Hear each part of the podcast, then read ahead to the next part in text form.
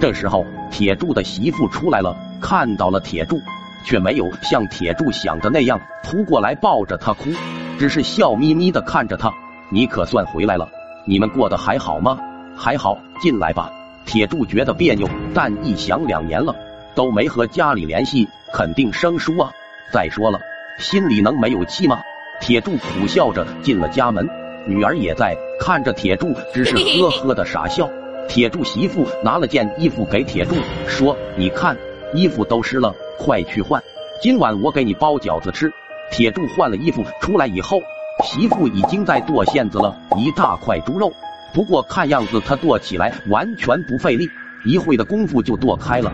铁柱突然看到女儿伸手拿了一块生猪肉就塞进了嘴里，铁柱想说女儿，却又没忍心，这都是因为自己没用，女儿给馋的。这时候，铁柱说倒点酱油啊，媳妇就说了哪有钱买酱油啊，将就着吃吧。铁柱一听，心里就难受了，这媳妇还是生气呀，猪肉这么贵都吃得起，又怎么会买不起酱油？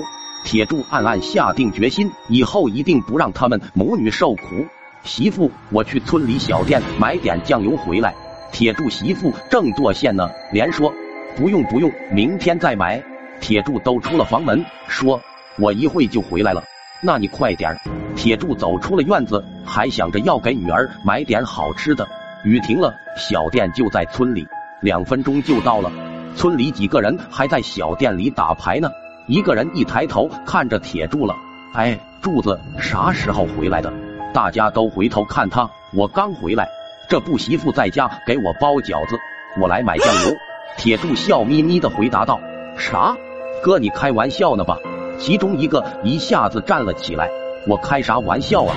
我就在家刚出来，你嫂子在剁馅子呢。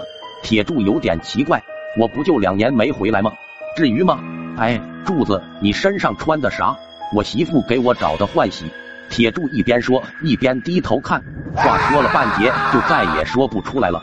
铁柱的身上穿着的赫然是一件大蓝的寿衣，这衣服还是当时村民凑钱给买的。铁柱只觉得腿都在抖，大家告诉了他这两年发生的事情。铁柱听后死活不敢回头看，一直和几个人待到了第二天天亮，找了一群胆大的年轻人，来到了铁柱家的院子前。院子上挂着一把大锁，大家撬开了大门，一起进了院子。